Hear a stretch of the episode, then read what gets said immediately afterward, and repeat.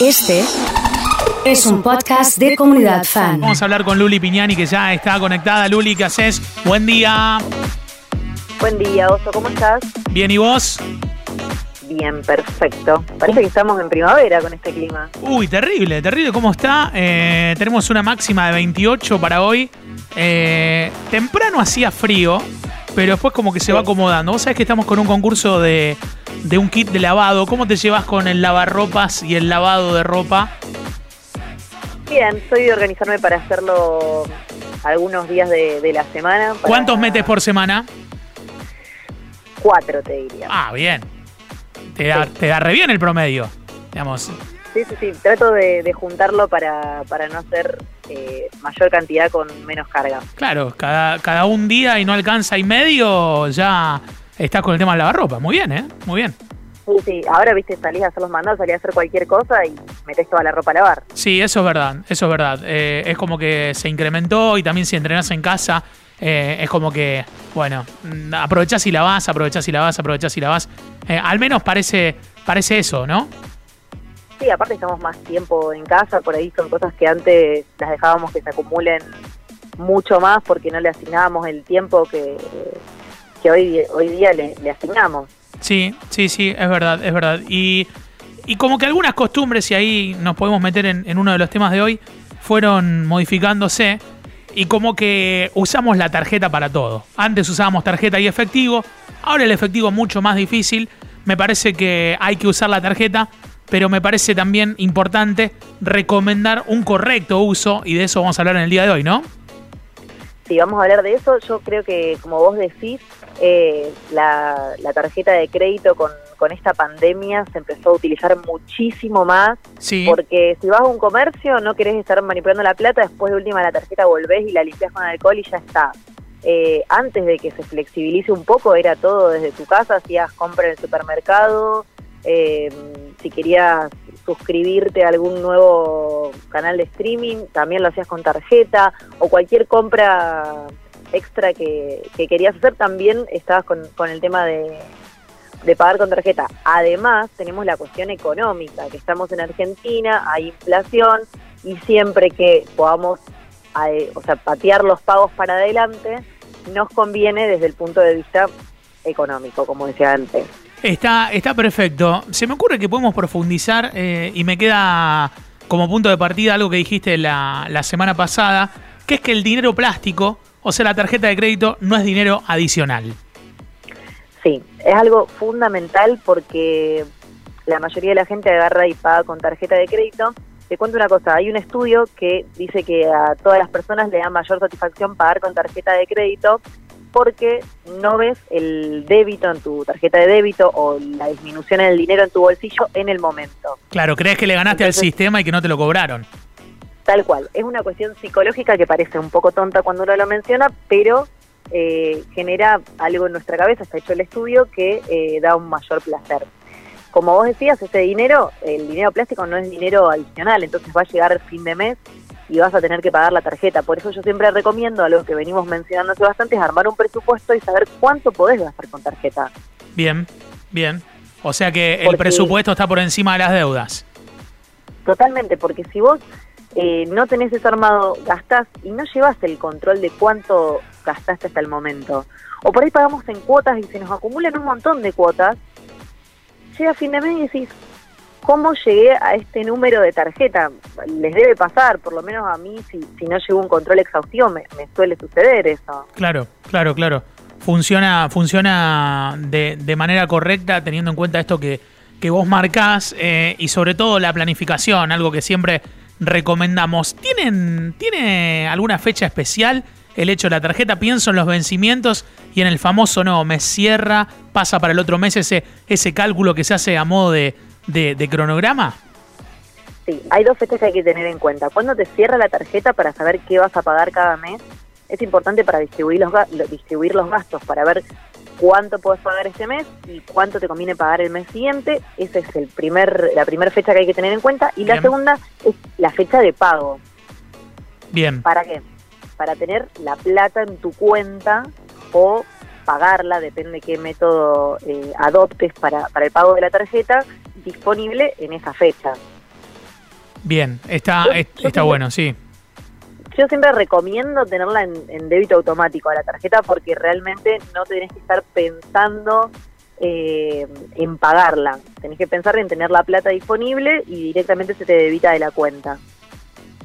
Bien, bien, bien. Está, está perfecto eh, eso que, que vos estás explicando. Y Lucía, eh, pregunto, mm, ¿cómo es el tema de, de las cuotas? ¿Me sirve sacar en las famosas 12 cuotas, 6 cuotas? ¿Me sirve en una? Con un país, o sea, en un país con inflación siempre te va a convenir pagar en cuotas si son sin interés. Si es con interés, tenés que comparar el recargo que te hacen con la inflación proyectada. Y si es menor el recargo, te convendría pagar en cuotas con interés. Un detalle que yo siempre digo para que no se desordene, como comentaba antes, y vos tengas cuotas de ya no sabés qué en tu tarjeta cuando te toca pagar, es segmentar en cuántas cuotas te conviene pagar cada cosa. Por ejemplo, te vas de viaje, sí, te conviene en 12 cuotas. Eh, compras una heladera, te conviene en 12 o 18 cuotas. Todos aquellos gastos grandes, Claro, pero si voy a, hacerlos en más cuotas. en algún momento vuelve a la normalidad, voy a un restaurante, no voy a sacar una cena una noche en 12 cuotas. Totalmente. A ver, lo podés hacer y económicamente sería recomendable, pero lo que yo siempre digo es que psicológicamente vos eh, pagar algo a lo largo del tiempo tiene que ser algo que o te siga el placer de haber viajado Claro. o sigas viendo la heladera. eh, es una cuestión de, de asociar el gasto con algo que vos seguís consumiendo, te sigue eh, generando un rédito. Por ejemplo, la ropa. Yo siempre recomiendo pagarla en seis cuotas.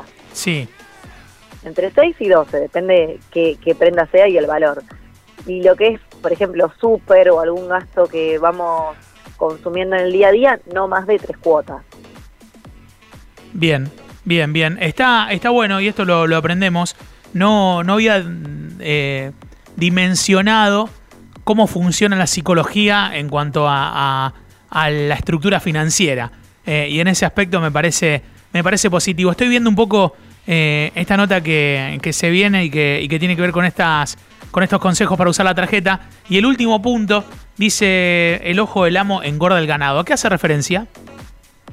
Hace referencia a que mm, nosotros por lo general gastamos con tarjeta, viene la, mm, el resumen a fin de mes y lo pagamos. Pero muy pocas personas guardan los tickets y chequean a fin de mes que te hayan cobrado bien, te hayan hecho el descuento, te hayan hecho las cuotas que pediste, que son detalles que te hacen al, al número. Muchas veces a mí, no muchas veces, pero varias veces me ha pasado que, no me hacen el descuento y tengo que ir a reclamar, eh, o que mm, las cuotas que pedí no son las correctas y vas a los lugares y, eso te, te lo arreglan.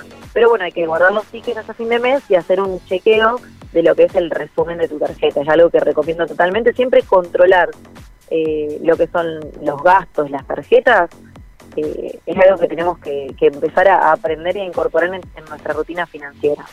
Bien, eh, hay algunas preguntas de, de los oyentes, Luli. Eh, Mario, por ejemplo, pregunta, ¿cuál es la inflación promedio que se usa para sacar la cuenta? Y la cuenta es la de qué compro de una manera y qué compro de otra. ¿Qué compro en cuotas y qué trato de pagar de contado? Mira, yo siempre recomiendo que para ir a un dato oficial vayan al Banco Central que tiene el relevamiento de expectativas de mercado.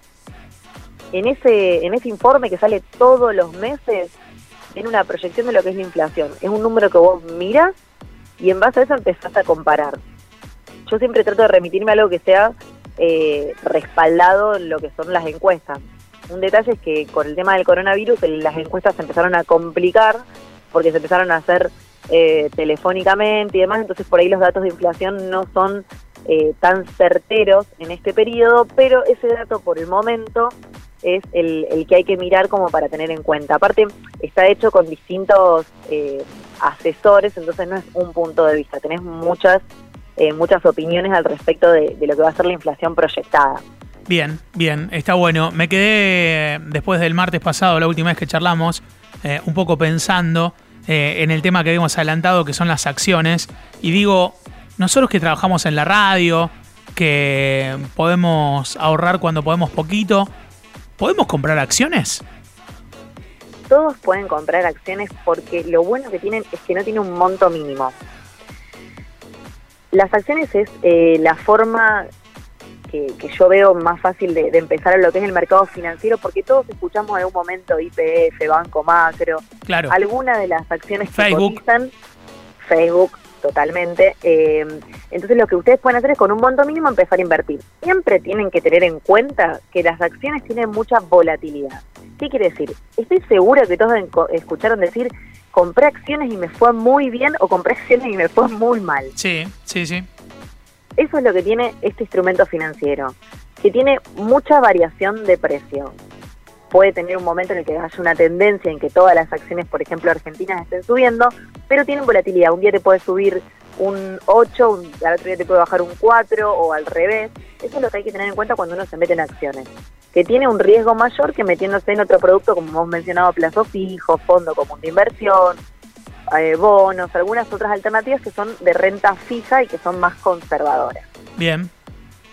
Yo que recomiendo que el que quien empiece a invertir en acciones no invierta el total de, su, de sus ahorros, sino una parte, como para empezar a conocer cómo funciona el producto.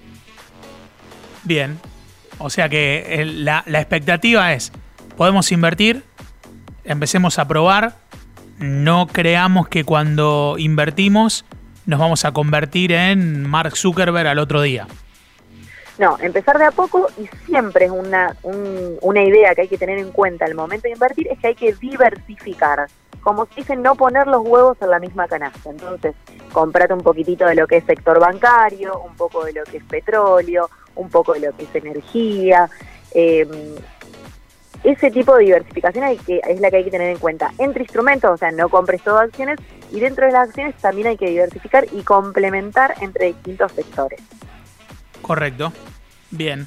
Espero, una vez que invierto, Yo recomiendo esperar cuando son acciones, salvo que tengas mucho conocimiento y estés encima, que en ese caso lo que podés hacer es lo que se conoce como tradear, que es comprar un día, vender el otro, ir calculándole el porcentaje, si ese porcentaje me paga las comisiones o no.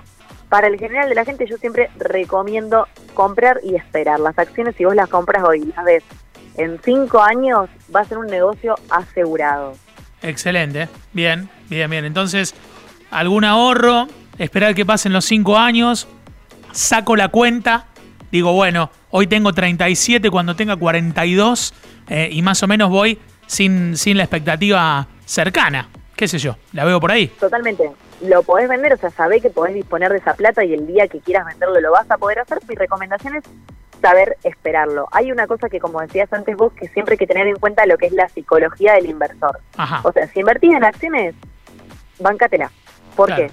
Porque no podés ser una persona que cuando baja la querés vender y cuando sube la querés comprar. Tenés Claro. que saber moderar tu emoción. No, porque viste, vos das estos consejos y, y después nos creemos que somos el lobo de Wall Street, viste que en dos días vamos a, eh, a, a explotar y, y- y a lo mejor terminamos como terminó el lobo de Wall Street.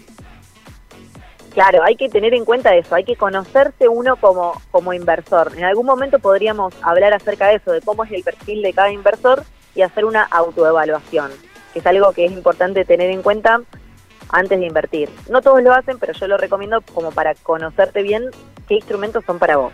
Está bueno, podemos abrir el consultorio de psicología financiera, viste. Entonces ya vamos Sería espectacular. viendo, ¿Sabés las historias viendo los perfiles, claro, claro. Vemos los perfiles. Hay una última pregunta que te hago, Luli. Eh, tiene que ver con lo de la tarjeta que decías antes, sale. Eh, nos envía un mensaje, dice, tenía gastos en la tarjeta y eso lo eh, congelaron en abril, como sabemos, ¿no? Lo cual lo refinanciaron en nueve cuotas. Eh, al igual que siempre deposité en la caja ahorro de esa tarjeta que tengo débito automático para pagarla y no lo absorbió. ¿Qué puede pasar? ¿Se tiene que comunicar con el banco? ¿Qué tiene que hacer? ahí te tenés que comunicar con el banco. Eh, primero, tratar de pagarla. O sea, la podés pagar por tu cuenta. A mí me pasó eso que le pasó a esta persona que mandó Sí. el mensaje. Llamé por teléfono, me dijeron que se había retrasado la fecha de cobro y que podía hacer dos cosas. O pagarla o esperar a ver si me la debitan hasta el último día. Claro. No ser así, pagarla. Pero yo me comuniqué con el banco porque hay una cuestión de, de por lo menos a mí no me gustaría pagarle que después me la debiten. Ya he tenido problemas con la tarjeta de crédito, así que prefiero tomarme el tiempo, llamar y consultar por qué esto no, no sucedió, dado que, como decía ella, en- es una época en la que está el stop debit, el, esto que se paró de, de, de evitar y se hizo en cuotas. es bastante atípico. Entonces, siempre recomiendo eh, consultar con el banco porque además cada banco tiene su política de débito. Entonces, llamá, tomate el tiempo y, y consultá a ver qué, qué, fue lo que pasó. Y sobre todas las cosas me quedo con esto que, que contás al final, dedicarle tiempo. Si no le dedicas tiempo y no te ocupás, va a ser muy difícil que las cosas se solucionen o, o llegar a los objetivos que uno quiere también, ¿eh? Totalmente, uno siempre tiene su sueldo y tiene que cuidar que eh, ese sueldo sea bien utilizado y sea bien gastado cada uno de los conceptos. Y como decía ese, esa frase que leíste que, que está en la nota, el ojo del amo engorda el ganado. O sea, vos sos el responsable de que tus finanzas estén en orden. Excelente, Luli. Hablamos el próximo martes, ¿te parece? Me parece, nos vemos, son Es Luli Piñani que ha charlado con nosotros aquí en la mañana de la comunidad.